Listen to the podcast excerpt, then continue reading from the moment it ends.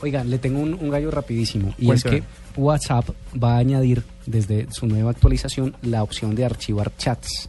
Entonces, usted sabe que usted en este momento puede, cuando usted quiere eliminar los chats de WhatsApp, pues no tiene la opción de guardarlos. La única opción es enviarlos individualmente a un correo electrónico. Ujú. Pero cuando usted eh, eh, le da vaciar la lista de chats, pues se van, van todas las conversaciones.